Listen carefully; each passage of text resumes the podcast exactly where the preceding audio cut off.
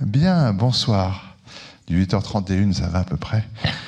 Bienvenue à toutes et à tous. Merci d'avoir euh, répondu, encore une fois, nombreux à l'invitation du Grand Palais et des presses euh, universitaires de France pour euh, ce nouveau débat dans un cycle que nous avons entamé la semaine dernière, qui est un cycle qui s'intitule Guerre d'hier, guerre d'aujourd'hui.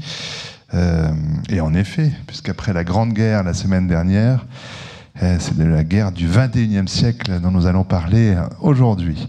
Euh, nos débats sont toujours euh, placés sous le signe d'une question, plus largement d'un questionnement, des débats qui évidemment ne prétendent en aucune façon à l'exhaustivité.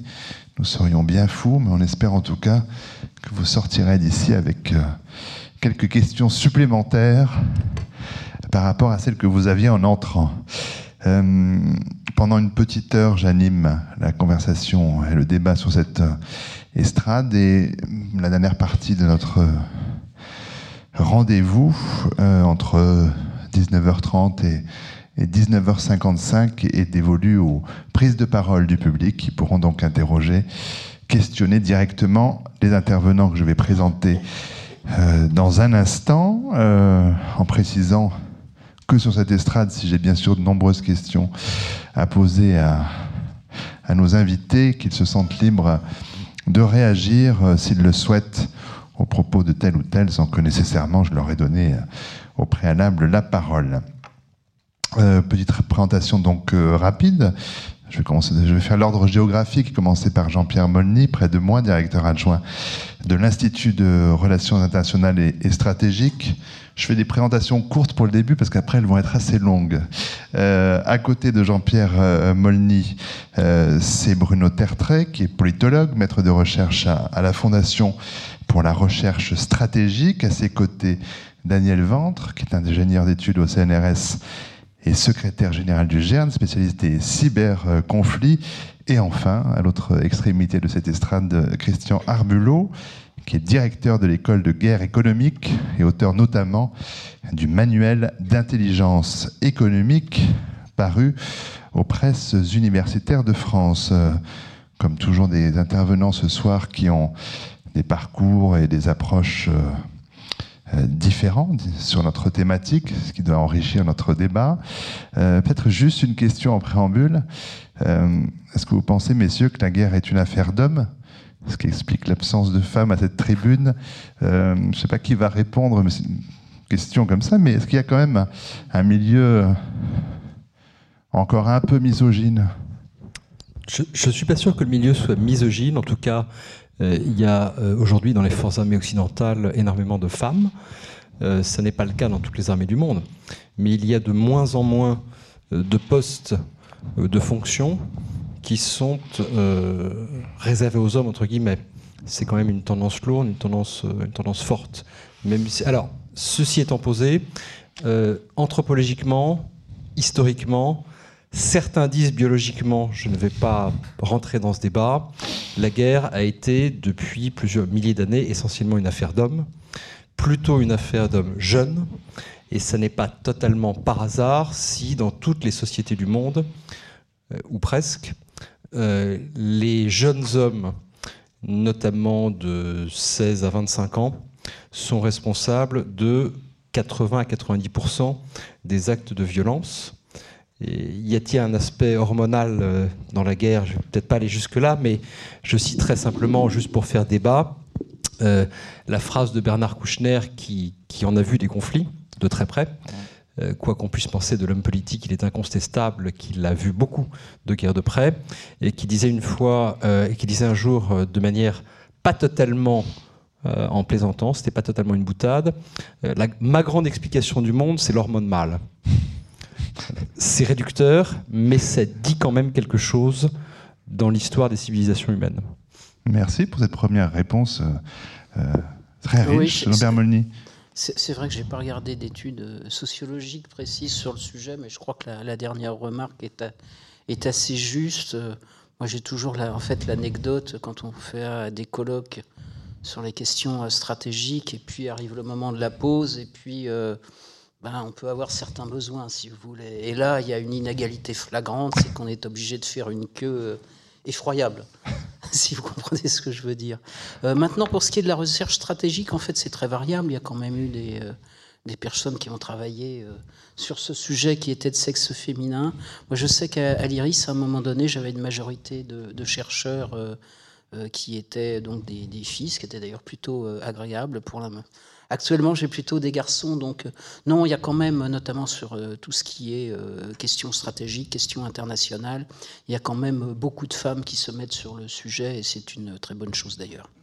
Très bien, merci pour ces réponses. Il ne s'agissait pas de faire un débat sur la, la parité dans sur cette question, mais je, voilà, j'avais envie de, de, vous entendre et vous avez parfaitement répondu. Je vous en remercie. Alors peut-être un premier tour de table avant de creuser vraiment la, la question du jour ou de l'aborder par la, la face qu'il vous semblera euh, bon euh, ou bonne. J'aimerais peut-être que chacun nous en dise un peu plus sur, euh, sur son domaine, son activité, commençant avec Christian Arbulot. Alors quand j'ai eu dans le programme que vous étiez directeur de l'école de guerre économique, j'ai cru à une coquille.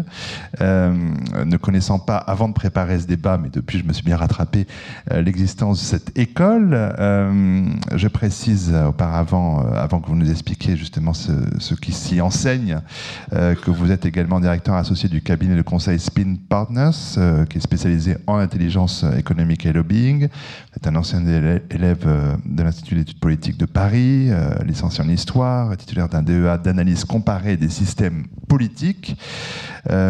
Vous avez euh, été conseiller d'Henri Martre euh, au moment où il a rédigé un, rapport important au début des années 90 sur les fondements d'intelligence économique euh, en France. Vous avez également participé à plusieurs autres rapports, comme celui sur la guerre de l'information qui avait été commandité par la délégation générale pour l'armement. Depuis 1997, vous assurez la direction donc de l'école de, de, guerre économique que vous avez créée avec le général Pichot Duclos au sein de l'école supérieure libre des sciences commerciales appliquées. Euh, j'avais dit que ce serait un petit peu plus long, j'ai sucré quelques passages, mais je dis encore que vous êtes chargé de cours en intelligence économique euh, au profit de l'état-major de l'armée de terre, euh, que vous faites partie du comité de rédaction du site Infoguerre.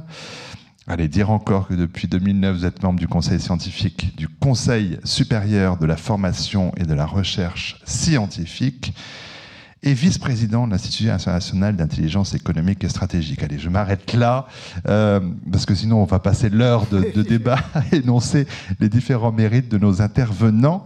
Euh, j'en reviens quand même à, l'école de guerre économique. Qui enseigne-t-on? Qui apprend-on, euh, Christian Arbulot bah, on y enseigne en fait un, un, domaine qui est assez mal étudié, qui est celui des rapports de force économiques.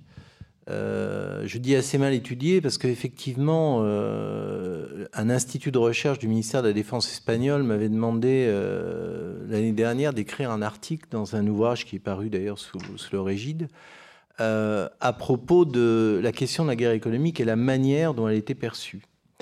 Et c'est vrai que c'est un domaine qui, a été mal étudié pour je ne vais pas rentrer dans, le détail parce que ça serait assez long à expliquer, mais pour des raisons très précises qui remonte assez loin d'ailleurs, euh, côté occidental, qui remonte euh, pratiquement au débat religieux en Espagne au moment des grandes conquêtes, où euh, cette notion a été exclue de la définition de la guerre. Et elle n'a pas tout à fait été exclue par hasard. Ce serait en soi un débat très intéressant. bref, on étudie effectivement les rapports de force économique et on étudie plus spécialement le rôle de l'information dans les rapports de force économiques. Euh, je dis bien d'information et de connaissance, même si bien entendu le renseignement joue un rôle non négligeable, mais on a défini un périmètre et on se tient à ce périmètre. Euh, et c'est vrai qu'en 17 ans, avec le recul du temps, euh, ce qui est intéressant, c'est que depuis quelques années, je vois au niveau international des interlocuteurs qui travaillent cette question, aussi bien au Japon qu'en Europe. J'ai cité l'Espagne, mais je pourrais aussi citer l'Italie, je pourrais citer euh, euh, d'autres pays euh, qui commencent avec des difficultés historiques, mais je pense à l'Allemagne, à s'intéresser très sérieusement au problème, et bien entendu des pays comme la Russie, l'Iran et d'autres.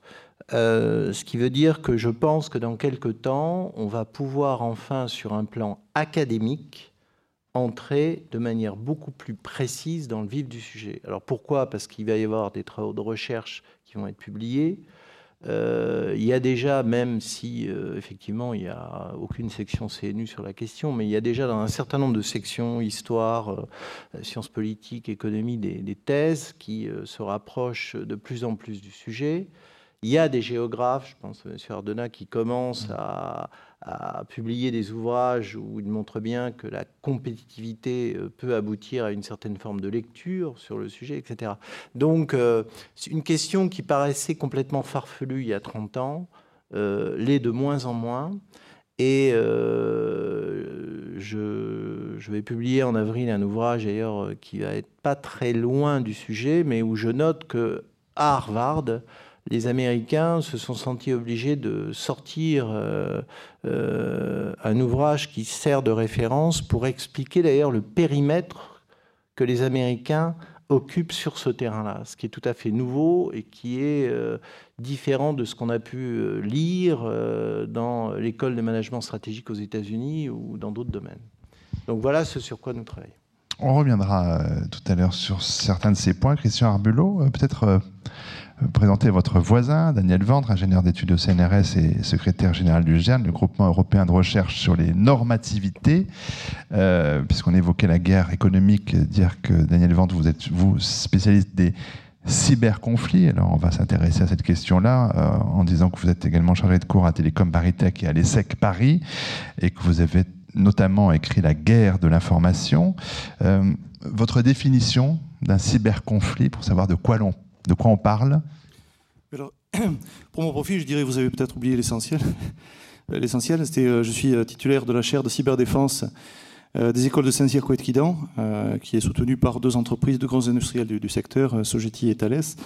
Et, donc voilà, hmm. ce que l'on essaie de faire au travers d'opérations, d'institutions comme cette chaire là, de cyberdéfense, c'est de réfléchir aux enjeux, aux objectifs, à la manière dont on peut utiliser ce cyberespace, ce nouvel objet que l'on essaie de, de définir et de construire, comment on peut l'utiliser, comment il est utilisé dans un cadre de, conflits, de relations internationales, etc. Donc, euh, euh, au travers de la chaire, c'est toute la dimension conflit armé qui est intéressante, bien sûr, mais on ne s'intéresse pas uniquement aux conflits euh, armés.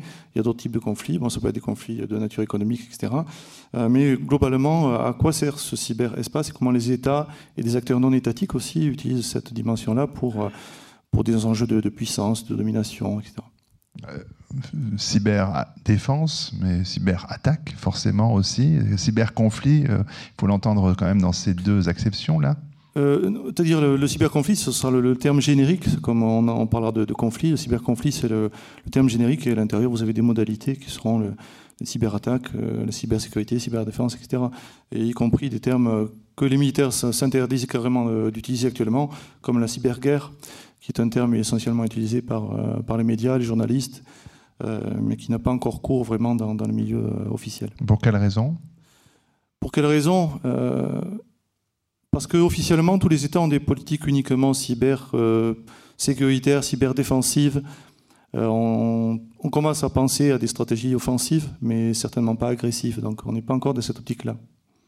En tout cas, pas dans le discours officiel et dans le lexique. Voilà.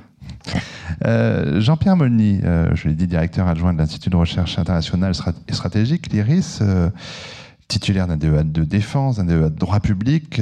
vous avez été, vous, chargé de mission auprès du président de la commission de la défense et, de, et des forces armées de l'Assemblée nationale de 97 à 2002. À l'IRIS, vous êtes directeur du pôle recherche. Euh, vous dispensez des, cours sur l'industrie d'armement et sur la politique de, défense à l'IRIS SUP, à Sciences Po Bordeaux, ainsi qu'à l'école de l'air euh, à Salon de Provence. Euh, vous êtes aussi responsable d'études liées à la politique de, la défense, à la politique européenne de sécurité et défense, à l'OTAN, à l'industrie d'armement, aux ventes d'armes. Vous êtes membre du comité éditorial de la revue internationale et stratégique et euh, également, entre autres, auteur de La guerre en réseau euh, au XXe siècle, Internet sur les champs de bataille, euh, un livre qui est apparu en, 2006. dans les différents lieux où vous donnez cours, Jean-Pierre Molny, quelle est l'idée ou, ou, le concept concernant les guerres du XXIe siècle qui vous semble généralement le, le plus difficile à faire passer, à transmettre Est-ce qu'il y a quand même une zone un peu grise pour vos étudiants? Non, il n'y a pas de zone grise à proprement parler. Simplement, il y a effectivement une évolution des, conflits. Euh, il y a une évolution de, l'utilisation de la force euh, armée. Euh, je pense d'ailleurs par rapport à la, à la présentation aujourd'hui, un des paradoxes, c'est qu'il il y a peut-être un retour en arrière, notamment par rapport à la décennie des années 2000, où les États-Unis, notamment, ont fait un, usage massif de la force armée et, aujourd'hui euh, ils sont quand même en situation d'échec euh, par rapport à, cette situation et donc sont beaucoup plus précautionneux sur l'utilisation de la force armée. Donc il y a effectivement des, études et des réflexions sur le sujet. Après il y a toute la question effectivement de l'évolution de la technologie euh, et de l'évolution de la technologie sur les les doctrines de défense et également sur cette utilisation de la, de la force armée. Alors avec le, cyber dont on vient de parler, d'ailleurs l'une des questions c'est de savoir est-ce que c'est une, une arme, est-ce que c'est pas une arme, est-ce que c'est considéré comme une agression armée? Ça, ce sont des questions qui sont en, débat. Mais une chose est sûre, c'est que l'évolution des, doctrines de défense sont intimement liées à, à, ces questions des évolutions technologiques. Et les évolutions technologiques majeures aujourd'hui, elles sont effectivement dans le domaine de l'utilisation des communications, euh, l'utilisation effectivement de, tout ce qui est euh, Internet euh, et, le cyber. et c'est là, en, réalité, que, se déroulent les évolutions majeures aujourd'hui. Et ça peut effectivement entraîner des, évolutions dans les doctrines de défense ou les doctrines d'attaque, d'ailleurs, effectivement, d'agression. Bruno Tertré, enfin, pour finir cette présentation, euh, politologue, maître de recherche à la Fondation pour la recherche stratégique, diplômé euh, également de l'Institut politique, euh, d'études politiques de Paris, titulaire d'une maîtrise en droit public, d'un doctorat en sciences politiques et habilité à diriger des recherches. est également membre de l'International Institute for Strategic Studies, des Global Agenda Councils du World Economic Forum, membre du comité de rédaction des revues Survival et Washington Quarterly. Vous avez été directeur de la commission des affaires civiles à l'Assemblée de l'OTAN entre 90 et 93, puis de 93 à 2001 chargé de mission auprès du directeur des affaires stratégiques du ministère de la Défense, euh, visiting fellow à la Rand Corporation également durant les années 90. Euh, vous avez été euh, délégué au secrétariat, international du Parti socialiste et être membre du conseil d'orientation de la fondation Terra Nova. au niveau revue, vous, vous participez à, à la revue Le meilleur des mondes. Et puis, vous avez euh, été membre euh, des commissions du livre blanc sur la défense et la sécurité nationale en 2007-2008, puis à nouveau en 2012-2013. Euh, et en 2013, vous avez reçu le Grand Prix de l'impertinence et des bonnes nouvelles pour un essai intitulé Un monde de catastrophes, point d'interrogation, mythes et réalités du progrès.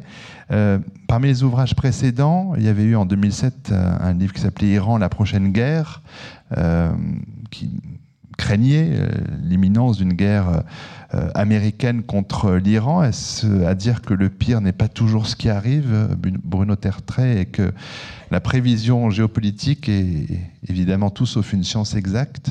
Bah, évidemment, d'ailleurs, je ne connais pas beaucoup de prévisions dans le domaine euh, de la vie réelle, celle des sociétés, qui soient dans le domaine de la science exacte. Je pense aucune n'en relève.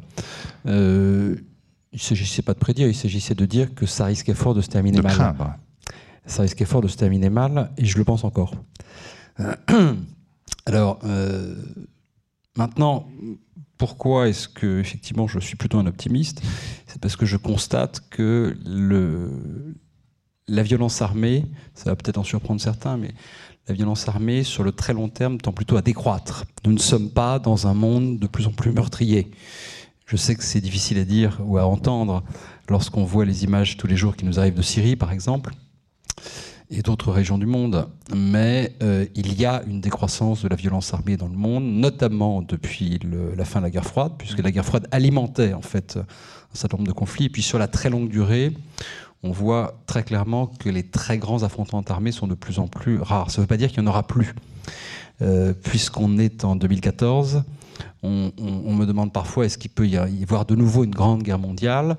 Euh, je ne pense pas, en tout cas pas du type de ce que nous avons connu au XXe siècle. En revanche, l'idée d'un très grand conflit euh, peut tout à fait ressurgir en Asie, j'allais dire presque du jour au lendemain. Mmh.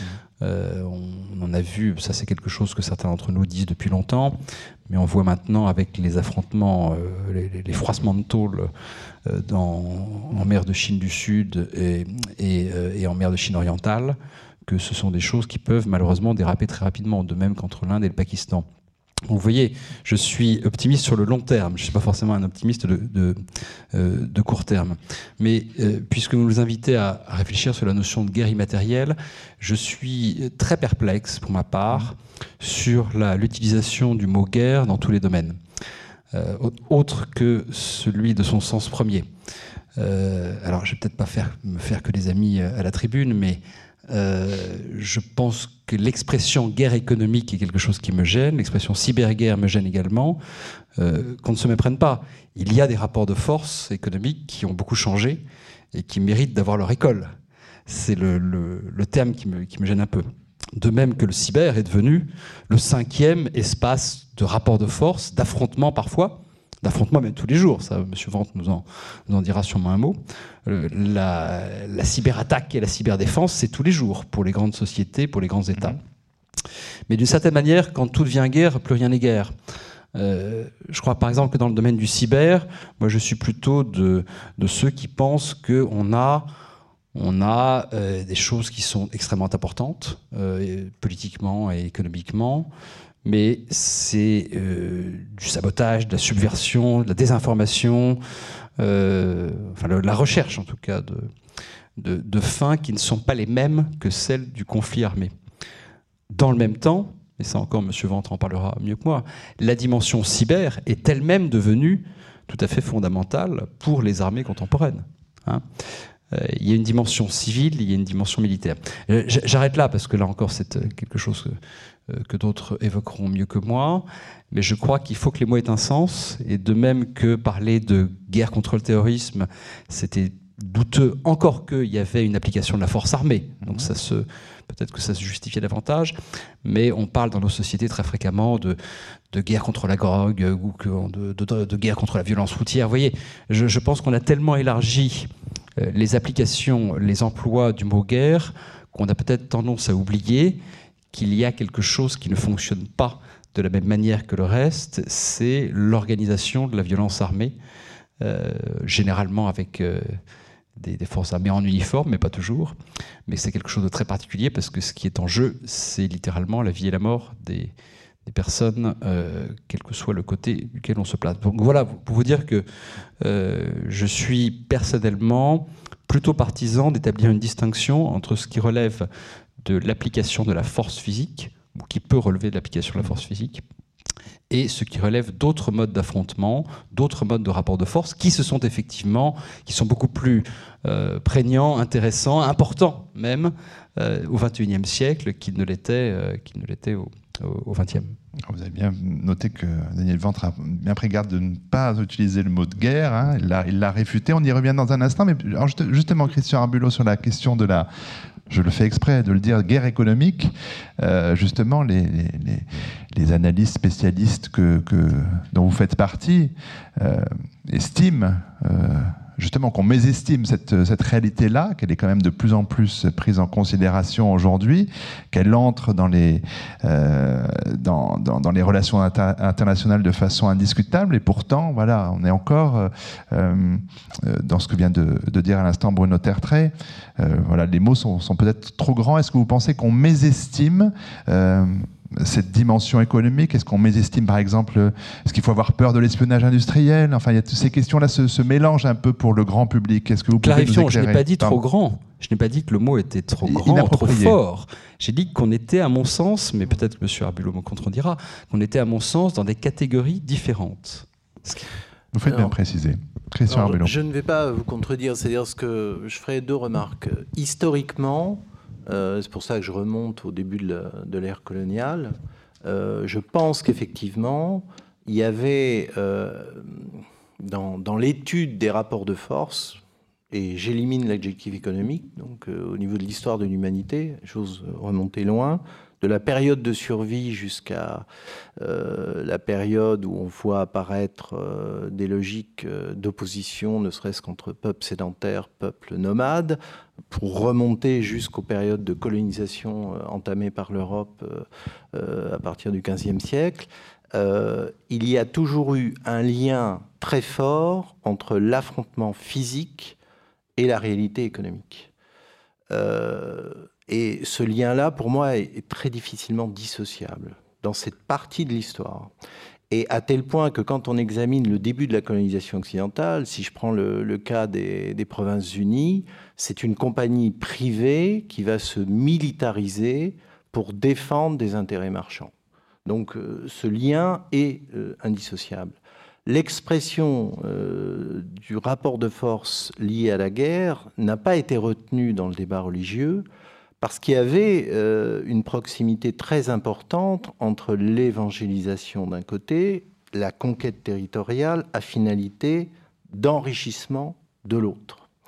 Et euh, c'est pour ça que lorsqu'on examine la colonisation, mais il n'y a pas que la colonisation occidentale en cause, on voit que les effets de guerre sont intimement liés. Colonisation euh, en Amérique latine, euh, ce n'est pas simplement euh, des gens qui arrivent pour, entre guillemets, porter une autre parole. C'est une conquête qui va avoir des effets militaires, qui va avoir des effets autres que le militaire les maladies qu'on y apporte et les destructions de populations massives qui en découlent, etc. Il en est de même pour l'Amérique du Nord avec les peuples indiens. Il en est de même, enfin, je veux dire, pour un certain nombre de cas. Euh, et si je me rapproche du XXe siècle, les guerres de l'opium en Chine, euh, il est très difficile de dissocier l'intérêt économique de l'intérêt militaire. Et même dans un certain cas, le militaire va être un moyen pour aboutir à un objectif économique.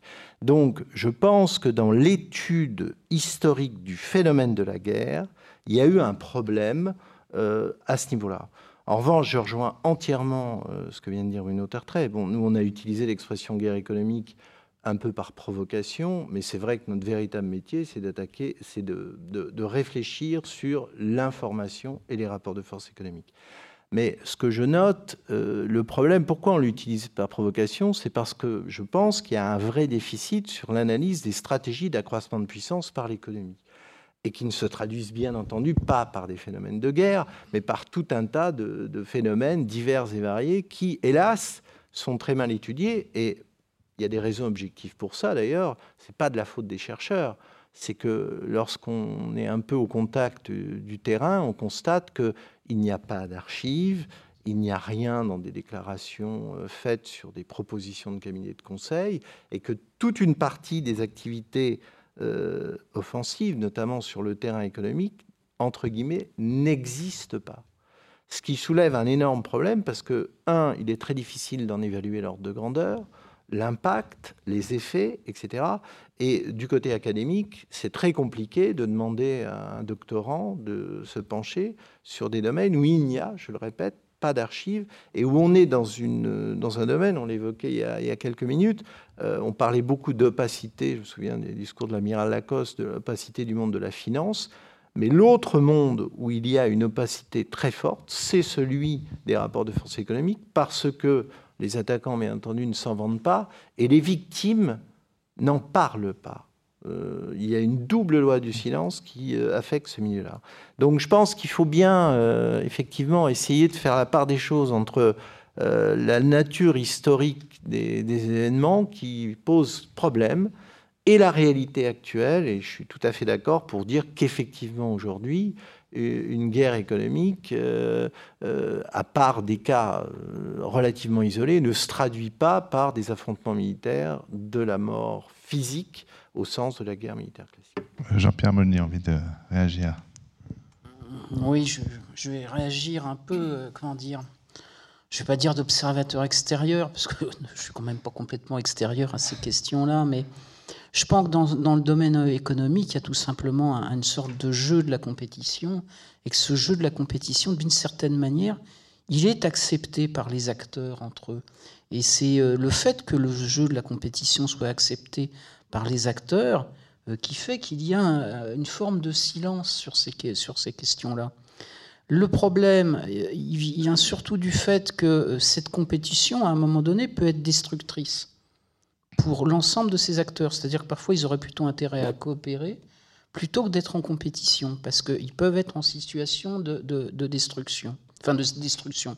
Plutôt, leur gain euh, espéré par la compétition peut être inférieur au gain qu'ils pourraient avoir par la coopération. On peut donner des exemples. Hein, euh, c'est pas justement le, fait de, comment dire que ça soit le jeu du silence ne veut pas dire qu'on doit être totalement euh, silencieux. Euh, prenons, le, les négociations sur le contrat euh, Rafale en Inde. les gens d'une autre entreprise qui ont présenté le concurrent continuent à travailler pour pouvoir inverser la tendance. Si, à un moment donné, on interroge les acteurs, y compris, je dirais, l'acteur français qui est victime de cette concurrence, il finit par dire à un moment donné, bah oui, mais enfin, d'une certaine manière, c'est le jeu normal. J'ai fait la même chose dans d'autres cas de figure. Euh, comme on parle de guerre, on peut parler de franco-allemand à un moment donné. Euh, il est évident que, alors ça, sur un secteur que je connais bien, qui est l'industrie de défense, on est dans une situation de compétition. Mmh. je ne vais pas employer le mot guerre parce que je n'aime, franchement, je, euh, pour le coup, je n'aimerais pas l'employer. Euh, entre Français et Allemands sur les questions de l'industrie de défense. Et la plus grande difficulté aujourd'hui, c'est d'expliquer aux acteurs que franchement, ce n'est pas leur intérêt. Et qu'à euh, un moment donné, il ferait mieux de coopérer que de, continuer cette compétition. Ce qui explique euh, donc qu'aujourd'hui, alors qu'on dit ben, il faut renouer, faire de la coopération franco-allemande dans le domaine de l'armement, ben, on n'y arrive pas en réalité parce qu'on est en situation de compétition. Et que ça, bah, effectivement, c'est pas toujours, euh, pas toujours expliqué, c'est pas toujours dit. Mais encore une fois, c'est le, euh, le jeu naturel. Et ceux qui font cette œuvre de compétition, euh, ils défendent, y compris des intérêts nationaux. Et là, on en revient à une autre question qui est que, oui, Europe, Europe, et moi-même je suis plutôt européen, dans la réalité, sur les questions économiques, les intérêts nationaux sont toujours extrêmement vivaces. Euh, peut-être un mot encore sur ce, sur ce champ-là, si je puis dire, question Arbulot, parce que tout à l'heure j'évoquais la question de l'espionnage industriel qui, qui peut faire la une des journaux. Mais en préparant ce, ce débat, je me suis intéressé à ce qu'on appelle les stratégies de rattrapage, qui font beaucoup moins la une des journaux, mais qui sont pas moins importantes et intéressantes dans les, justement dans les, dans les conflits entre puissances. Est-ce que vous pouvez éclairer un peu nos auditeurs sur, cette, sur ce concept-là? Oui, alors sur ce, concept-là, ce qui est intéressant, moi, je dialogue pas mal avec des interlocuteurs japonais en ce moment. Et d'ailleurs, on va, sortir euh, lors du premier trimestre 2014 une étude franco-japonaise sur la Chine.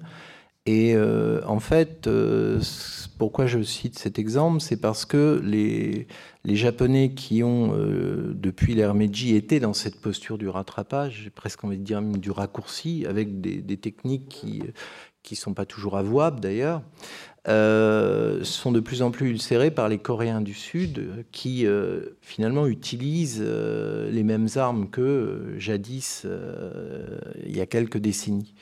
avec même des, côtés qui interpellent directement l'équilibre intérieur japonais, puisque ce sont des Coréens qui parlent aujourd'hui japonais et qui ont la nationalité japonaise. Donc ça donne un, une tension très forte, car leur principal constat, c'est que ces Coréens euh, renvoient, même s'ils sont aujourd'hui japonais et de nationalité japonaise, enfin, parlent japonais et de nationalité japonaise, renvoient énormément d'informations en Corée du Sud. Donc euh, il y a là comme une sorte de trahison ressentie par les Japonais. Vous savez qu'il y a déjà un lourd passif historique entre les deux pays mais euh, disons que ça fait partie de cette corrosion. Alors, ce qui est vrai, pour en revenir à votre question, c'est que euh, on, utilise le mot euh, stratégie de rattrapage. J'entendais Michel Rocard qui l'utilisait d'ailleurs il, il, y a quelque temps.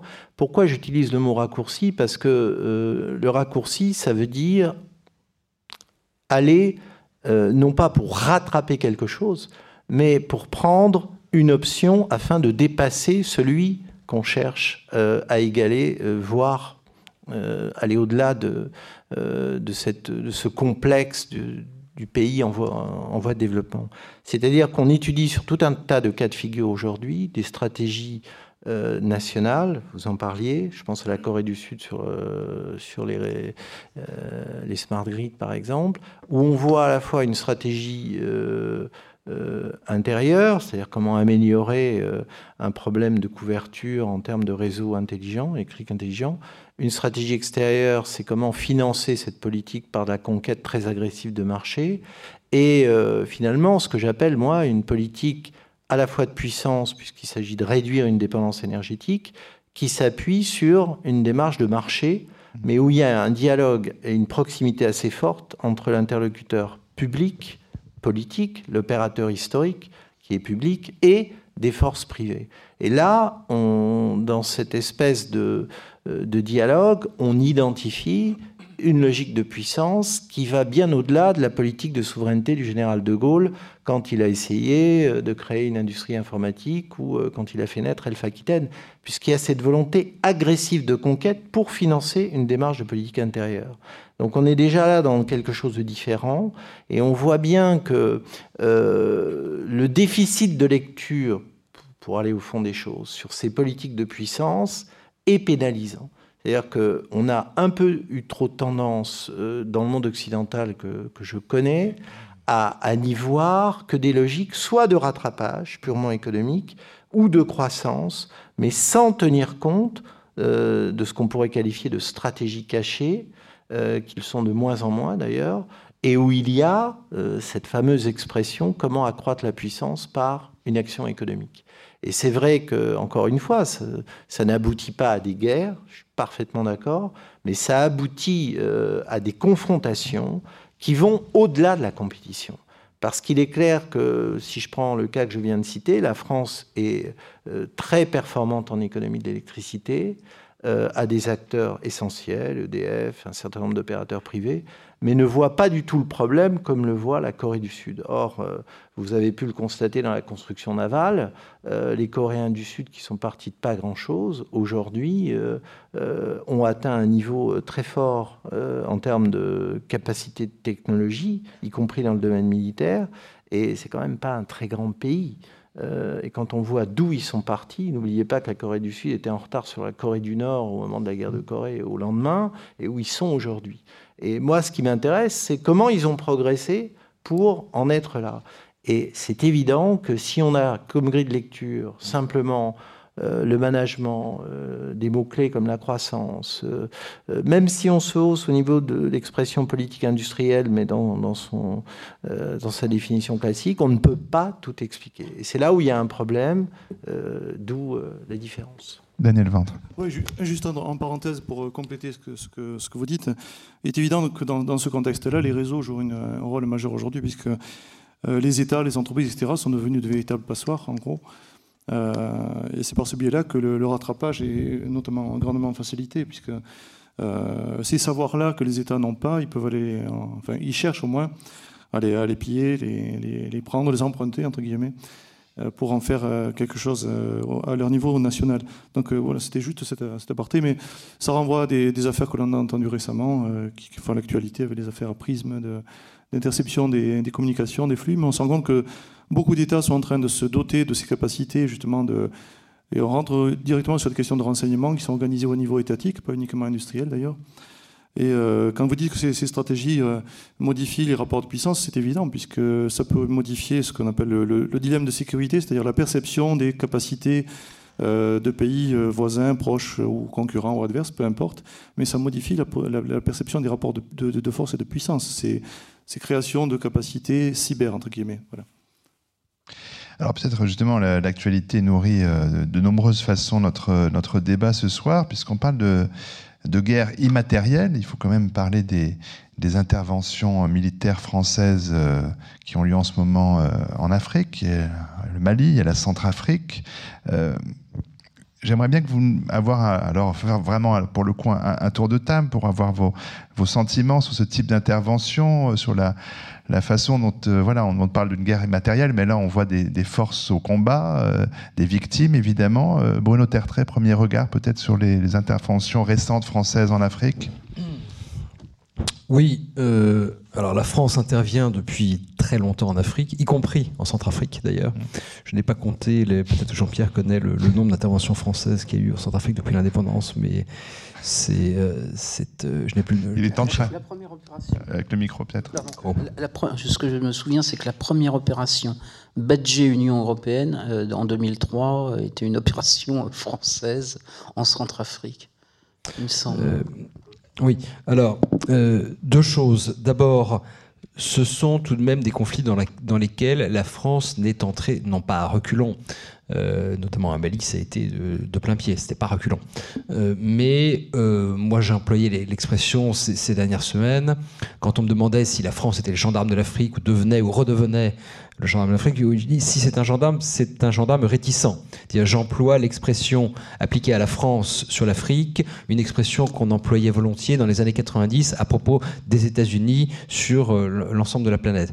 Et je crois qu'on doit quand même euh, marquer une, très grande différence entre les interventions d'aujourd'hui, euh, qui sont des interventions qui sont perçues comme quasiment forcées, puisque personne d'autre n'y va, parce qu'il y a une urgence, qu'elle soit euh, humanitaire, qu'elle soit qu'il s'agisse de, répondre à une initiative de groupes terroristes qui descendent vers le sud du Mali.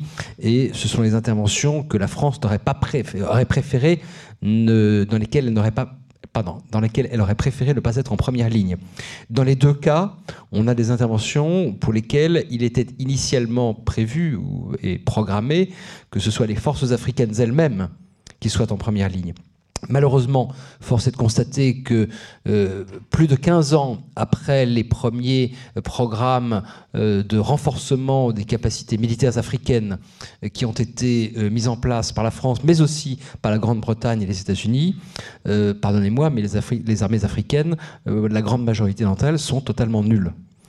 C'est pas, il n'y a pas qu'une question de volonté politique, il n'y a pas qu'une question de moyens, c'est un, un constat. Hein. Les Tchadiens sont une exception. Euh, ils posent d'autres problèmes en Centrafrique, comme on voit aujourd'hui. Euh, mais du point de vue de l'efficacité militaire, il y a quelque chose de, réel. Mais, et donc, voilà, donc la France a le choix entre ne rien faire euh, ou, à son corps défendant d'une certaine manière, aller dans deux pays très différents, avec des situations militaires et politiques et humanitaires très différentes. Donc, l'addition des deux provient de la conjonction des calendriers. On est quand même dans des situations très différentes, dans lesquelles malheureusement on est probablement pour longtemps d'une manière ou d'une autre. Hein, parce qu'en général, quand euh, on intervient dans ce type de pays, on ne le quitte pas euh, au bout de quelques semaines. Euh, on peut rester très longtemps, même si ce n'est pas forcément sous la même forme. Mais encore une fois, des interventions qui n'ont été, à mon sens, décidées que sous, la, sous la pression des événements et même si peut-être que c'est bon pour l'image de la France, euh, euh, ça ça n'aurait pas été, à mon sens, la préférence des autorités politiques et militaires françaises. Jean-Pierre Molny, c'est effectivement une des questions qui, revient souvent. Et pourquoi donc y aller? Pourquoi la France? Bah, Bruno Tertrais a donné, une, je pense, la, réponse, ou en tout cas une, large partie de la réponse. Je serais peut-être un petit peu plus euh, modéré pas le mot, mais euh, j'aurais peut-être quelques, réserves euh, sur, les, sur ces opérations, mais qui tiennent pas ce que tu as dit au début. Effectivement, c'est pas des pas des guerres coloniales, pas c'est même pas les, interventions qu'on a pu faire dans les années 70, 80 ou même une partie des années 90. comme tu l'as très bien dit, on, y est allé à reculons dans les deux cas. Hein. Euh, maintenant, là où il faut un peu, euh, à mon avis, être euh, un petit peu plus réservé, c'est que sur, le, sur le Mali, on savait quand même que le, président qui a été, d'ailleurs, qui a été victime d'un coup d'État à ATT, était quand même un, au Mali, un très mauvais président. On savait qu'il y avait d'énormes problèmes qui étaient en train de, revenir à la surface avec les, les, Touaregs sur euh, sur l'organisation du pays et la répartition du pouvoir dans le pays. Et puis, il bah, faut bien dire qu'on a eu quand même les effets négatifs, les scories, l'intervention libyenne, c'est-à-dire un non-contrôle absolu sur, euh, les stocks d'armes de, euh, du, colonel, Kadhafi. Et quand vous n'avez pas de gouvernance dans un pays, bah, nécessairement, quand vous n'avez pas de, gouvernance qui fonctionne, le pays devient un État failli, le pays devient un État qui est, je dirais, un, euh, qui nécessairement euh, devient un repère pour euh, toutes les bandes armées terroristes, effectivement les gens d'ACMI qui petit à petit ont glissé de l'Algérie vers cette bande sahélienne qu'on trouve au sud et qui, grosso modo, maintenant va de la, Mauritanie, effectivement, jusqu'au Mali. Donc on n'a pas pu faire autrement et en même temps, si on avait fait au niveau international hein, un peu plus de, prévention et de compréhension de la situation, euh, on, on, aurait peut-être plus... Euh, je dirais pas régler le problème, mais on ne serait pas retrouvé dans cette, situation-là. En revanche, effectivement, à partir du moment où, où euh, les, euh, la, coalition des gens d'Akmi, Mujao et Ansardine euh, se sont regroupés pour descendre au sud, effectivement, il fallait intervenir. Sur la République centrafricaine, là, je suis peut-être encore plus réservé, mais plus sur le fait que là, on est dans une, opération humanitaire proprement dite et que euh, je dirais on ne va pas pouvoir régler nous-mêmes tous les conflits, enfin tout ce type de, euh, comment dire de, de, de, problèmes. Pour le coup, la Centrafrique est vraiment une question Nations Unies, comme devait l'être le Rwanda en 1994, mmh où là aussi les Nations Unies ont été euh, totalement absents. Alors après, il y a un jeu un peu subtil entre euh, les États euh, de l'Union africaine qui ont un intérêt sur le, en, République centrafricaine et qui ne veulent pas que les Nations Unies, ait une opération de maintien de la paix. Mais toujours est-il que pour l'instant, on est les premiers sur le terrain et que ben, on attend que éventuellement quelqu'un prenne, le relais. Et c'est pas c'est pas une situation confortable. Et pour le coup là c'est pas de la guerre immatérielle. C'est vraiment euh, très matériel euh, avec des morts et des risques de de, de perte chez nos soldats. Alors justement, pour revenir euh, effectivement dans, le débat, Daniel Vente, pour ce type d'intervention et de présence, est-ce que la, la, la cyberintelligence a, sa place, a son rôle à jouer? C'est évident que quand on a ce type de conflit, on a l'impression que le cyber, on est à 100 lieues euh, du, sujet. Euh, on est dans des guerres qui sont vraiment physiques, matérielles, on le voit, et euh, ça ne fait que confirmer ce que l'on dit depuis tout à l'heure, c'est que la, guerre classique, conventionnelle, telle qu'on l'entend, c'est quelque chose de physique, de matériel, c'est l'état a priori. Euh, même si on constate que les conflits sont moins meurtriers qu'auparavant et qu'il y a de, moins en moins ce, ce type de conflit, la Syrie nous rappelle que la, guerre, civile ou non d'ailleurs, est quelque chose de meurtrier. Quoi qu'il en soit, dans, tous les conflits de ces dernières années, il y a une dimension cyber quelque part, euh, par le simple fait euh, que les, armées travaillent en réseau, mais pas uniquement les armées d'ailleurs. On peut avoir des insurgés qui sont en réseau, on peut avoir euh, des activistes qui sont sur le territoire même, qui sont en dehors du territoire, qui sont à l'étranger. On peut avoir des acteurs qui sont aux États-Unis, en Finlande, en Suède, etc., qui vont se coordonner, qui vont coordonner des actions, des transferts d'informations. Euh, vers des insurgés, vers des troupes, armées, vers des forces armées. On, peut, on parle aussi toujours des, fameux terroristes qui s'organisent par, par le biais des réseaux. Euh, mais quoi qu'il en soit, quand une armée comme, la nôtre intervient sur ces territoires-là, il y a deux choses à gérer. C'est d'abord euh, l'utilisation de leurs réseaux propres, les, armées sur le territoire, pour, organiser leur, action, coordonner leur action. Faire en sorte qu'il n'y ait pas d'interférence d'acteurs extérieurs qui viennent pirater, perturber ces fonctionnements de réseau. Donc il y a une question de sécurité de ces systèmes-là. Et ensuite, il, il faut gérer aussi euh, la présence de, tous ces outils euh, informatiques, informationnels au sein de l'armée, puisqu'on a vu que euh, peuvent fuiter des images malheureuses qui vont dégrader l'image d'une force armée, par exemple, parce qu'un soldat se, photographie dans une posture ou parce qu'il peut photographier des victimes, etc. Ça peut porter atteinte à l'image d'un pays, ça peut porter atteinte aussi à l'action d'une force sur un territoire quand des, des informations stratégiques peuvent euh, être divulguées par des, militaires, par exemple un militaire qui va vous dire demain nous allons agir sur tel euh, village et euh, on va intervenir dans tel champ sur tel territoire, c'est déjà arrivé, donc ça, peut contraindre aussi à annuler des opérations, à modifier des, opérations. Donc ça fait tout un ensemble de, facteurs qui, aident bien sûr à l'action militaire, mais qui, font apparaître un niveau de complexité supplémentaire pour l'organisation de l'action militaire. Et enfin, pour euh, terminer ce, tour de table sur cette question euh, africaine, on va dire, euh, Christian Arbulot, on se demandait oui, pourquoi y aller La dimension économique, pour vous, est-elle présente dans ces, dans ces interventions De quelle façon? Elle n'est pas systématiquement présente, hein, mais euh, c'est vrai que dans certaines zones d'Afrique, euh, elle est parfois euh, dominante. Moi, j'ai des anciens élèves africains qui, sont retournés là-bas et qui me parlent un peu de certaines situations. Je pense dans, dans la zone du Congo ou des deux Congos, tels qu'on les appelait à une certaine époque.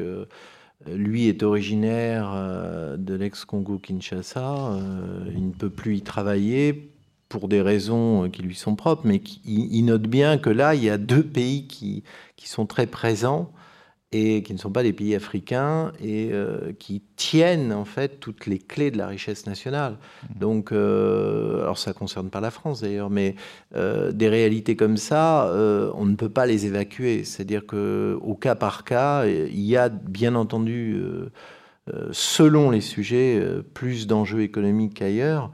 Euh, dans l'histoire du Mali, c'est ce que moi je suis amené à, regarder, c'est euh, euh, comment les Français finalement voient les contrats aller dans telle ou telle direction. Et là, il y a une posture morale qui n'est pas simple d'adopter, c'est-à-dire est-ce que parce qu'on intervient au Mali, pour autant doit-on en retour euh, obtenir certains contrats euh, liés à, ce que l'ONU euh, met à travers les missions diverses qu'elle finance ou autour de ces missions. C'est pas simple, mais il est évident que soit on décide de ne pas aller chercher ces contrats, auquel cas on n'y a pas accès, ou alors on décide d'aller les chercher. Et là, pour le coup, on constate qu'il y a des pays qui sont euh, très affûtés pour euh, systématiquement obtenir une grosse partie de ces contrats. Euh, parce qu'ils ont les moyens au sein des Nations Unies, parce qu'ils ont déjà prépositionné tous les experts qui vont bien pour euh, être dans la chaîne de décision qui oriente telle ou telle ligne de crédit. Et ça fait toujours partie d'une problématique centrale qui est euh, le rôle de l'économie dans la puissance, qui est un sujet moi qui me tient particulièrement à cœur, mais euh, où je constate que certains pays sont mieux équipés que d'autres pour s'enrichir sur ce terrain. Je peux ajouter un tout petit mot à propos des, conflits africains et des interventions en Afrique sur, les, sur la question des ressources. alors, on est en 2014, le monde ne fonctionne plus comme en 1914 ou même qu'en 1944. Et l'idée de dire que les États font la guerre pour capter des ressources, pour saisir euh, des ressources qui parfois sont rares, je pense au Japon en 41, euh, est une idée qui est aujourd'hui totalement dévalorisée. Pour employer une, phrase euh, très connue dans l'histoire économique, c'est on éteint l'histoire où il est devenu beaucoup plus facile d'acheter que de voler. Euh, la mondialisation économique a changé aussi la manière dont les États perçoivent euh, la nécessité ou pas du recours à la force. Cela dit, et ça, M. Arbulot y faisait allusion tout à l'heure, euh, dans les guerres civiles africaines, la question des ressources est tout à fait centrale. C'est pas la rareté, c'est l'abondance dans ces cas-là. L'idée de capter des ressources pour la prédation littéralement des ressources, d'abord par des, bandes armées et éventuellement aussi par des États, mais surtout par des bandes armées, est un enjeu tout à fait essentiel des conflits, y, compris parce que ces ressources deviennent elles-mêmes le moteur du conflit. Je pense aux diamants, par exemple, qui ont longtemps été non seulement un enjeu, mais aussi un moyen de financement euh, des conflits dans une partie de, de, l'Afrique subsaharienne. Et puis un dernier mot sur, euh, euh, vous nous y, invitiez, sur les interventions françaises. Alors certains ont dit, ah, mais la France, là-bas, c'est intérêt économique, l'uranium du Niger. Alors là, il ne faut, faut pas se tromper. Euh, si s'il n'y avait pas euh, d'uranium au Niger, la France aurait fait la même intervention au Mali. En revanche, là où il y a un lien un peu ténu, si vous voulez, c'est qu'une des raisons pour lesquelles euh, l'armée française veut casser la gueule à ACMI, euh, quand je dis casser la gueule, c'est parce que c'est des expressions qu'on employait dans les états-majors, parce que c'était un petit peu... Euh, ACMI, Al-Qaïda Maghreb islamique, qui est quand même une organisation qui s'est déclarée ennemie de la France il y a 6 ou 7 ans, et qui a euh, tenté de commettre plusieurs fois des attentats sur, sur, le, sur le sol français. Mais ACMI est un problème pour la France, y compris parce qu'elle a enlevé ou soutenu l'enlèvement, l'extorsion de fonds euh, de gens qui travaillaient eux-mêmes pour des entreprises euh, implantées sur place en Afrique, y compris Areva. Donc vous voyez, le lien il est là. C'est pas parce qu'on a besoin de l'uranium du Niger qu'on fait la guerre au Mali, mais en revanche, c'est aussi parce qu'on est implanté là-bas et que donc on devient vulnérable, euh, qu'on a besoin de neutraliser des adversaires qui se saisissent de nos ressortissants. Après, que la France veuille défendre la stabilité des pays africains parce que c'est plus facile d'entretenir de bonnes relations économiques sur place, je dirais bien sûr et heureusement que ça rentre en ligne de compte. Hein. Mais euh, c'est plus large que la seule, c'est beaucoup plus large que la seule question des ressources. Je dis ça parce que c'est souvent un peu, on parle pétrole, uranium, etc. Ce sont des choses qui sont beaucoup moins centrales dans les conflits que ça été le cas il y a un siècle. Alors peut-être justement à propos de, de guerre contre le terrorisme, sur Weiler, parce qu'on va donner la parole à, la salle dans un instant. Une autre question que j'aimerais euh, euh, vous soumettre, euh, c'est la question des drones. Non pas qu'on soit dans l'immatériel, mais on est dans un cas de figure où il y a des gens qui possèdent et pilotent ces drones et qui n'ont pas de victimes humaines euh, possibles, mais qui vont faire des victimes euh, évidemment dans leur cible. Euh, est-ce que c'est une guerre de riches contre, contre, des pauvres? On sait que le Premier ministre pakistanais, le mois d'octobre dernier, a demandé très officiellement à Barack Obama de l'arrêt de ces, de ces frappes euh, par, les drones, que Amnesty International a fait un rapport très critique euh, à ce sujet. il avait été question aussi, c'était un, un, débat, est-ce, que quelqu'un qui pilote un drone peut être décoré au titre de son, de son action de guerre alors qu'il n'est même pas sur le terrain? Enfin, c'est des questions un peu euh, qui paraissent un peu, un peu, un peu déplacées, mais qui, se posent aujourd'hui. Euh, pardon, là encore, je vais devoir faire un petit tour de table. Peut-être Daniel Ventre Oui, il y a simplement un parallèle qu'on peut faire entre le, drone et le cyber. le, le, drone, c'est pas du cyber, mais euh, il, y a, des... ce qui est important dans le drone, c'est la logique qu'il y a derrière, que l'on met en avant toujours, en fait. Euh, qui n'est pas forcément très très nouvelle, puisque c'est une tendance euh, historique et séculaire, disons. Mais la tendance, c'est on, ne veut plus accepter d'avoir de, de, pertes humaines chez soi. Euh, on veut bien en faire ailleurs, mais pas chez nous. Donc c'est une tendance euh, relativement forte, mais de tout temps. On a toujours cherché à, éloigner nos combattants de la cible euh, d'en face. mais le, drone permet de, concrétiser ça dans, des, extrêmes, disons, puisqu'on peut frapper à des, milliers de kilomètres. donc c'est une réduction de, cette notion d'espace. On, ignore aussi les frontières. Le drone, il va passer des territoires. et c'est aussi une des caractéristiques que l'on retrouve le cyber, ça. Donc, c'est permettre de frapper des cibles sans les détruire forcément par le cyber, mais on essaye au moins euh, au travers euh, des réseaux. Donc, on s'affranchit de cette notion d'espace de, et on s'affranchit aussi de cette notion de, frontière, donc de séparation étatique. sont en gros les, deux parallèles que l'on fait et le cyber aussi rejoint cette, cette idée-là, c'est qu'on n'a plus de pertes chez soi. on ne sait pas encore si on peut en faire chez les autres, mais peut-être à terme on y arrivera. Euh, ce sont les, deux parallèles. Euh, mais ce sont des phénomènes multisculaires, disons.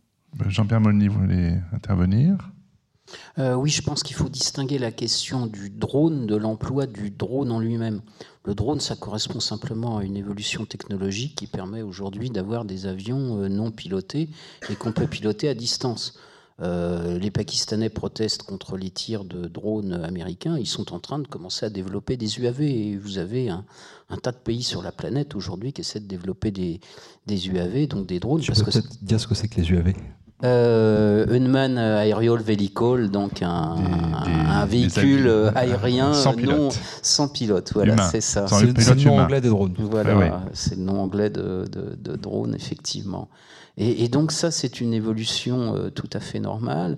Euh, alors effectivement, l'avantage, bah, c'est qu'il n'y a, pas de, pilote dans, dans l'avion, si je puis dire. Donc si l'avion est détruit, euh, bah, il n'y a pas de mort d'homme. Euh, ceci dit, un Predator, quand vous le détruisez, c'est quand même 40 euh, millions de dollars. C'est, ça coûte assez cher hein, quand même, les, les, drones qu'on va, là, qu'on est en train d'acheter. Donc, si on perd un drone, on perd peut-être pas de pilote, mais on perd quand même beaucoup d'argent.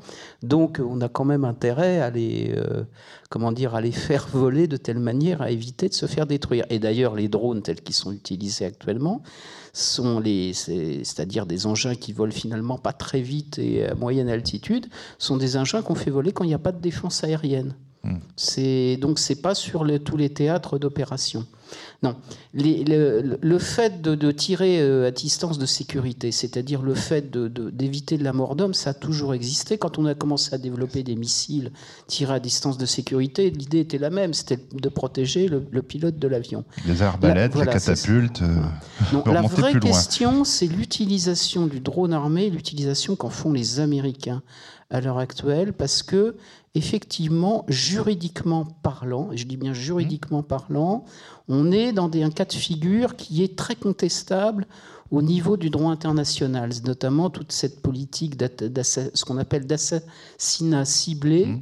que font les Américains, euh, qu'ils font donc euh, au Soudan, au Yémen, euh, au Pakistan, donc près du territoire afghan, avec une logique qui veut que la personne que vous allez tuer va constituer une menace, je ne sais plus exactement le terme, quasi immédiate pour les, Américains, et que le pays n'a pas la capacité de répondre, c'est-à-dire le Soudan, le Yémen, etc. etc.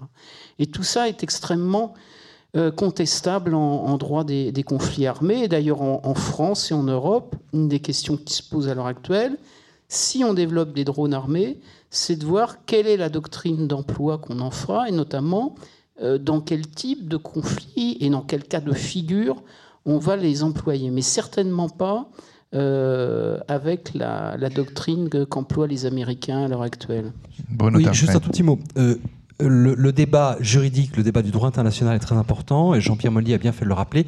Attention à ne pas confondre la fin et les moyens. Ce n'est pas un débat sur les drones, c'est un débat sur les assassinats ciblés qui est une, question différente.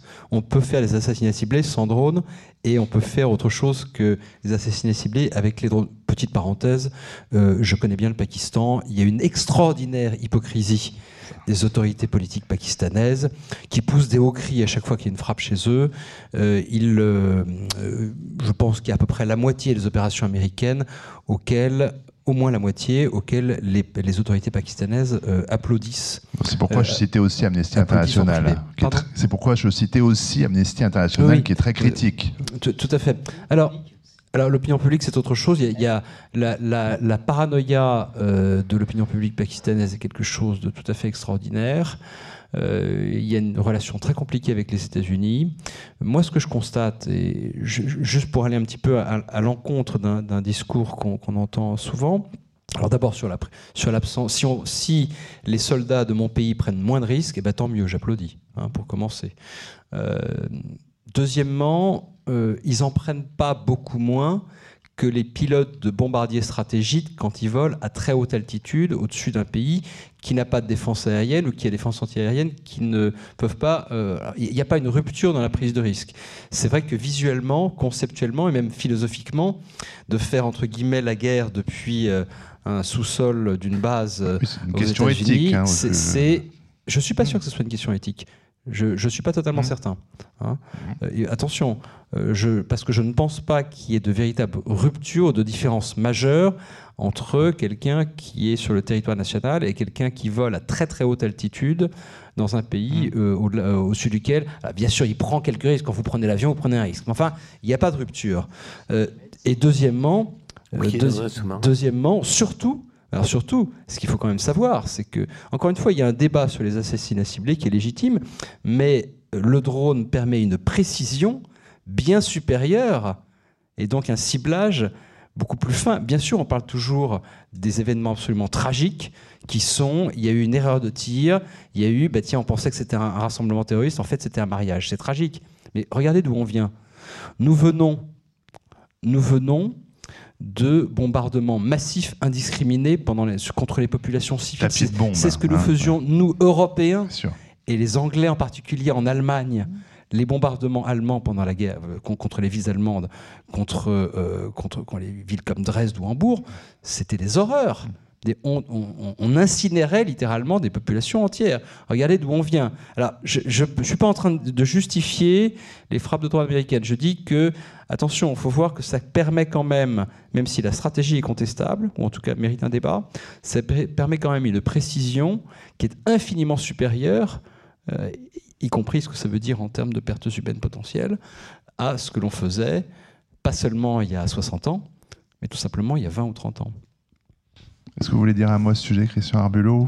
Oui, je pense que les sous-marins qui tirent des, missiles, euh, c'est exactement le, même problème. Euh, donc, euh, je crois qu'effectivement, il faut faire attention à, ces données-là parce que, de fait, il y, a une évolution technologique qu'il va bien falloir assumer.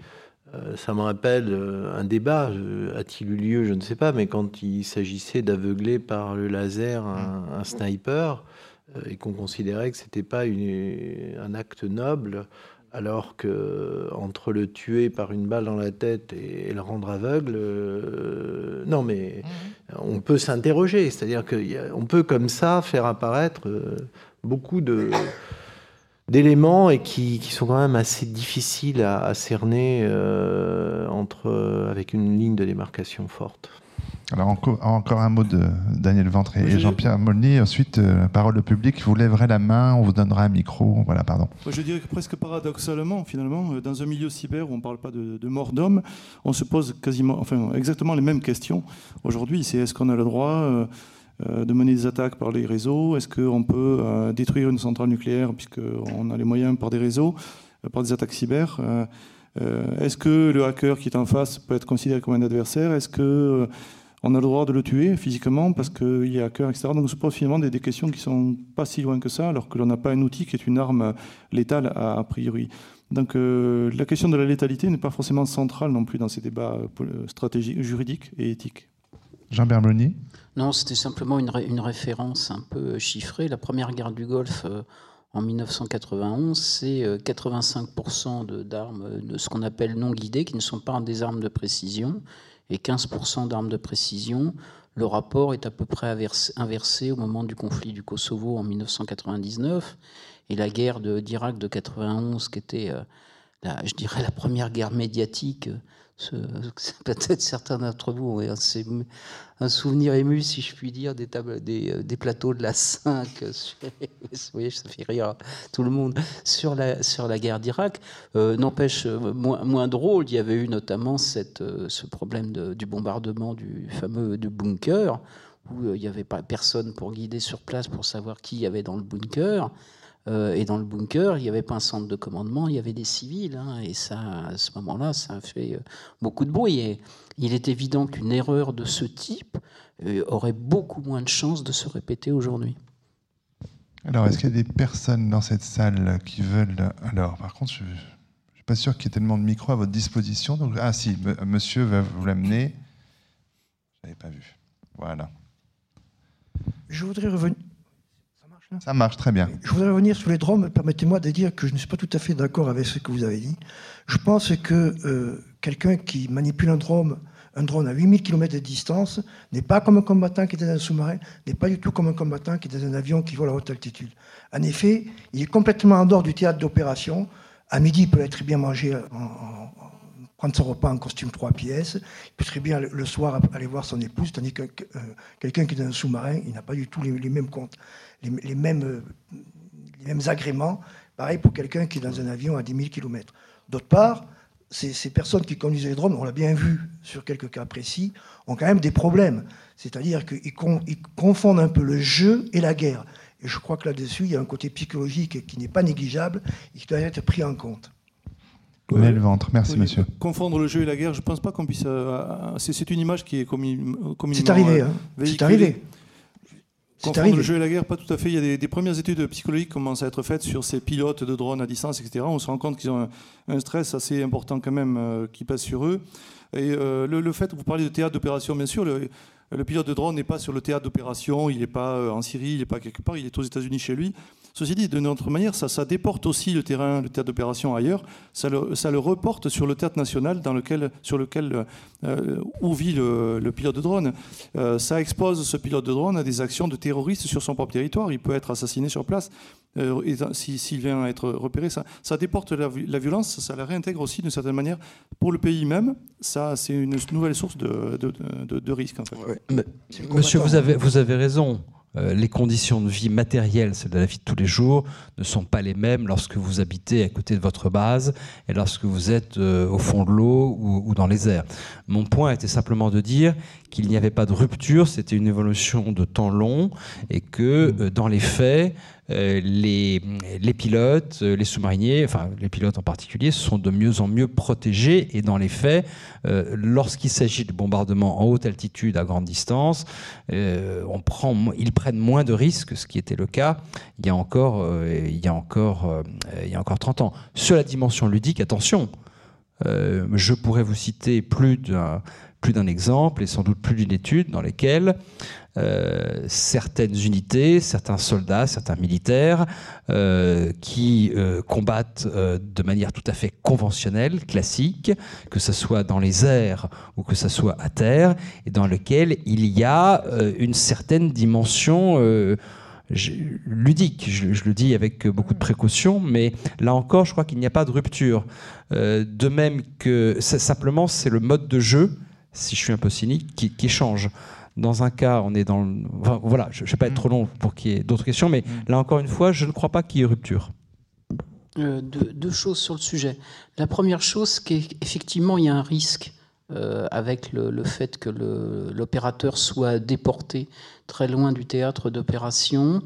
Euh, ce risque, il peut être, il doit, enfin, il doit être traité d'abord d'une première manière, c'est-à-dire qu'il faut toujours à un moment ou à un autre euh, que l'opérateur soit conscient que le politique est dans la boucle de décision et qu'il ne soit pas le, décideur unique au moment de frapper.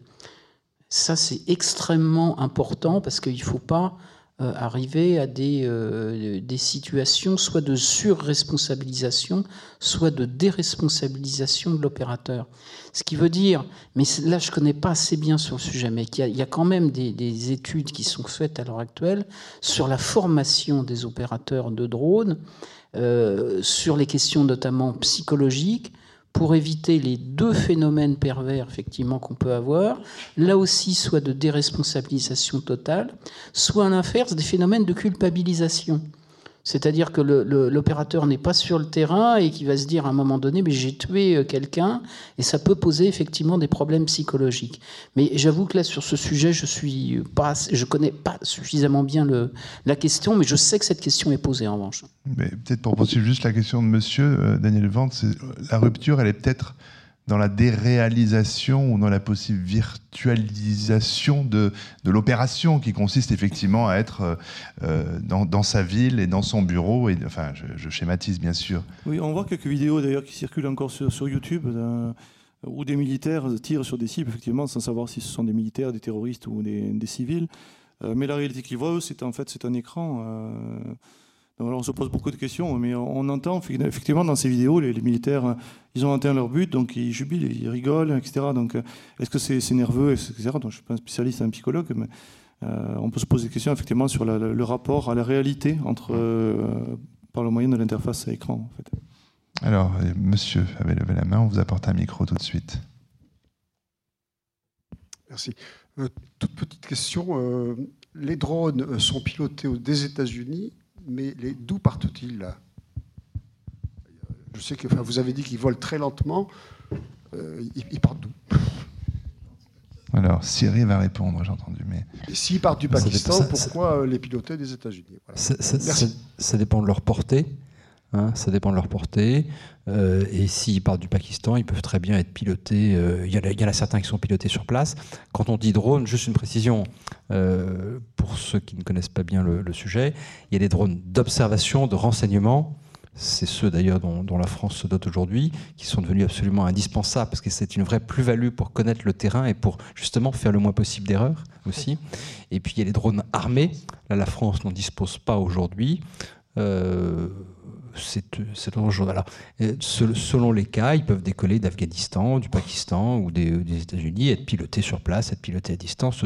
Je dirais qu'à peu près tout est possible, selon la. Ça dépend essentiellement de, de leur portée.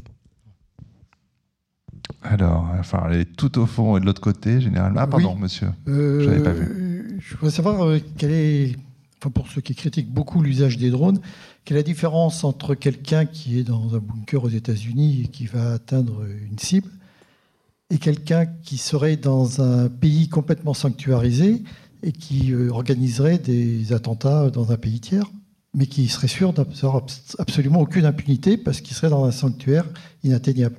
Quelle est la différence? Elle est d'abord morale.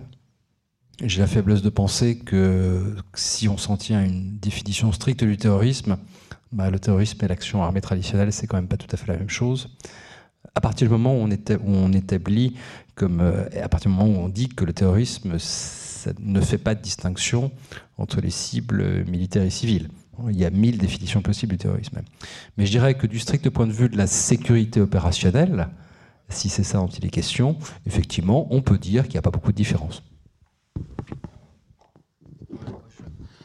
à la place de morale, je dirais euh, juridique, si vous êtes en, légitime défense euh, ou vous si vous êtes sur une opération euh, qui a été mandatée par les, par les Nations Unies, voilà, vous êtes, vous êtes dans votre droit. Dans l'autre cas, vous n'êtes pas dans votre droit. Après, comme, comme tu l'as dit, effectivement, la situation est la même.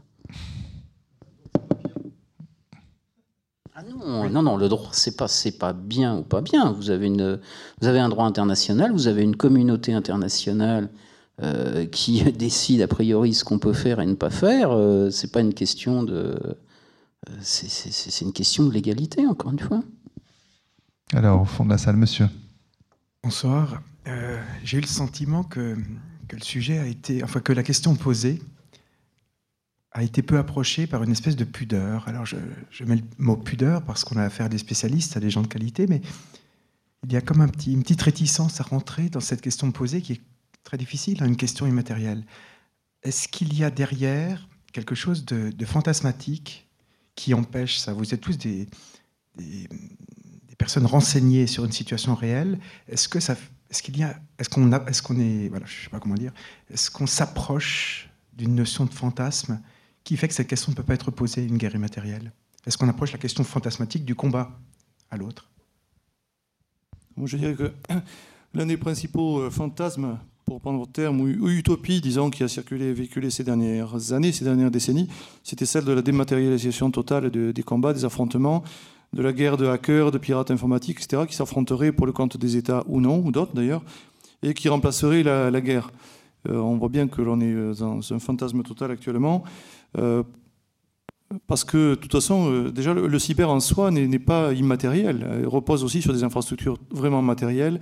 Les réseaux, le, cyberespace, etc., maîtrise, gère, euh, anime tout un, des secteurs industriels, des, machines, etc. Tout ce que vous voulez. Donc, c'est vraiment quelque chose de très, très matériel, de physique.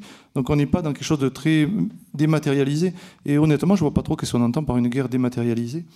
Euh, c'est peut-être. Euh, en fait, on ne sait pas trop ce que nous avez posé comme question. C'est je vois ça. On, a essayé. Comme on est des experts, on, peut, on a réponse à tout. Mais euh, c'était quoi la question? C'était un test justement. Avez-vous réponse à tout, Jean-Pierre Molny?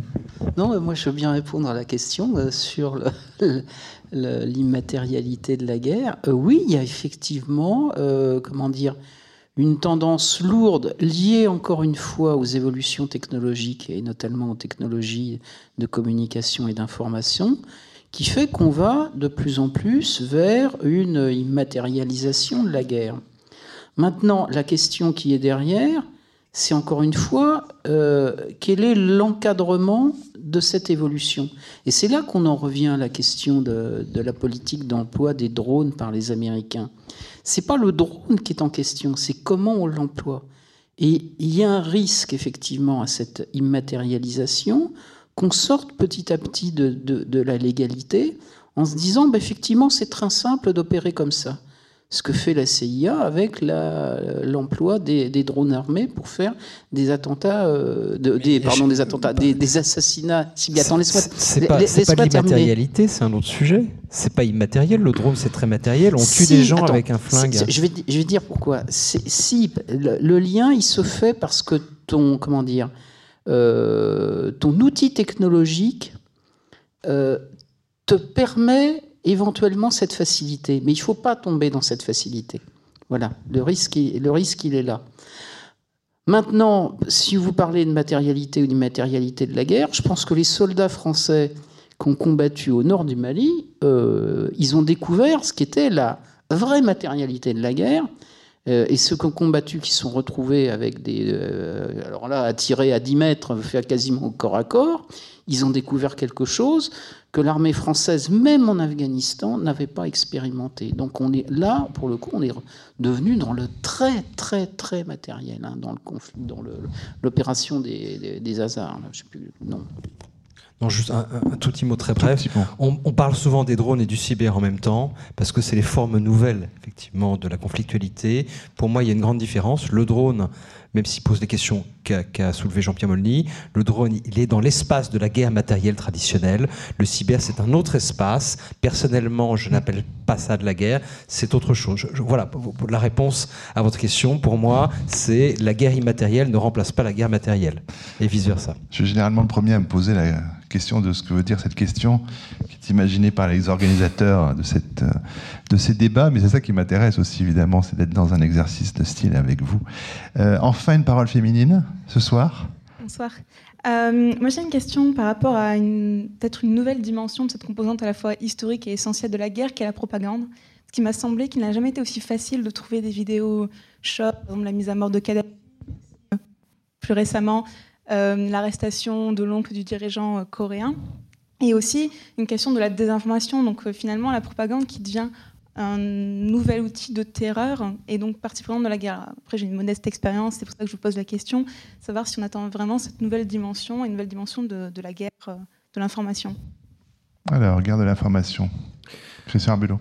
Alors, ce qui est vrai, c'est que de fait, euh, l'univers Internet a quand même modifié pas mal de, paramètres. Euh, dans le domaine économique, même si, euh, je le répète, il est difficile de, voir ce qui se passe puisque les choses sont quand même assez bien cachées, quand on les étudie, on se rend compte que Internet est devenu un élément déterminant dans un certain type d'affrontement informationnel à vocation économique, enfin, dont l'objectif est économique. Euh, et, c'est vrai que sur cette question-là, euh, sans qu'on puisse parler de guerre, mais dans les rapports de force, euh, une chose qui quand même devient de plus en plus frappante, c'est que, on l'avait déjà constaté dans un groupe sous Alain Juillet au SGDN à l'époque, c'est que c'est l'attaquant qui a un avantage déterminant. Euh, et que entre les vieilles questions qu'on pouvait se poser qui étaient euh, pertinentes, hein, c'est-à-dire guerre militaire classique, le, défenseur avait quand même théoriquement un avantage plus important que l'attaquant.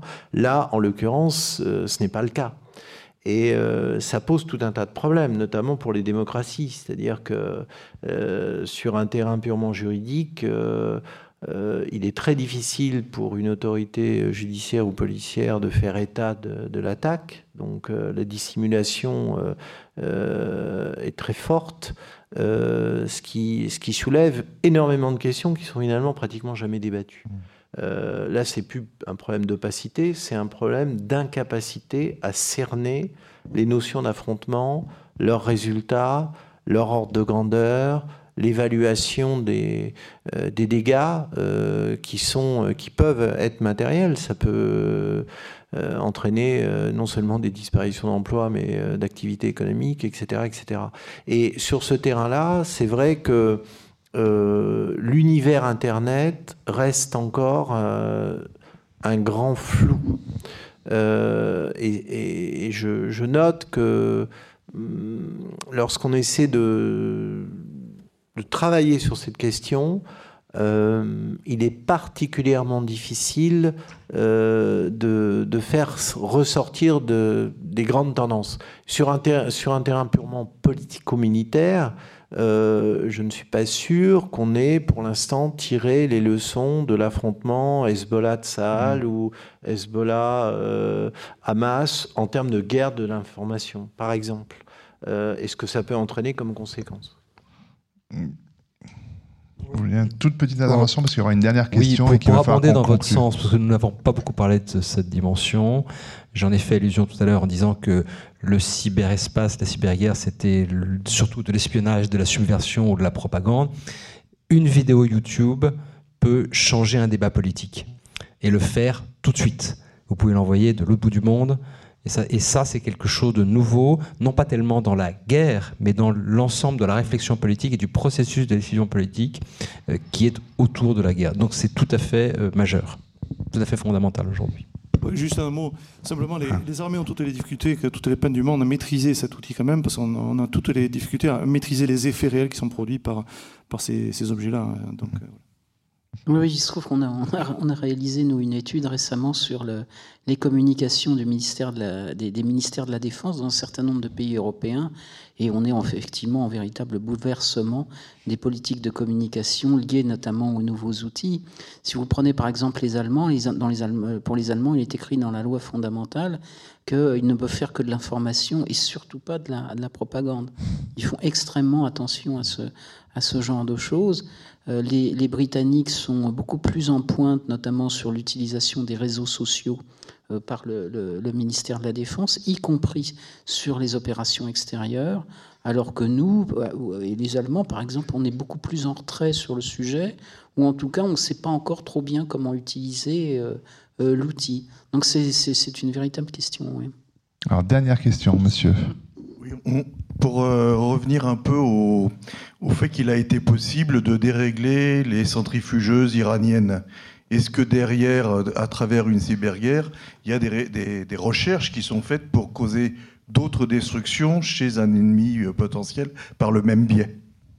Daniel Ventre Disons que tout ce qui est connecté est potentiellement euh, touchable, atteignable. Donc, euh, par contre, ce que l'on a remarqué par cette opération, c'est que les choses n'étaient pas aussi matérielles que ça, pas aussi évidentes, pas aussi rapides et que ces notions que l'on évoquait tout à l'heure de disparition de l'espace, du temps, etc., euh, finalement, ça, demeure, puisque pour atteindre ces centrales-là, il a fallu envoyer des hommes sur place, il a fallu avoir des, hommes qui intervenaient directement au, niveau de la centrale pour euh, introduire les virus, etc., dans les systèmes, parce que euh, la centrale n'était pas connectée aux réseaux mondiaux.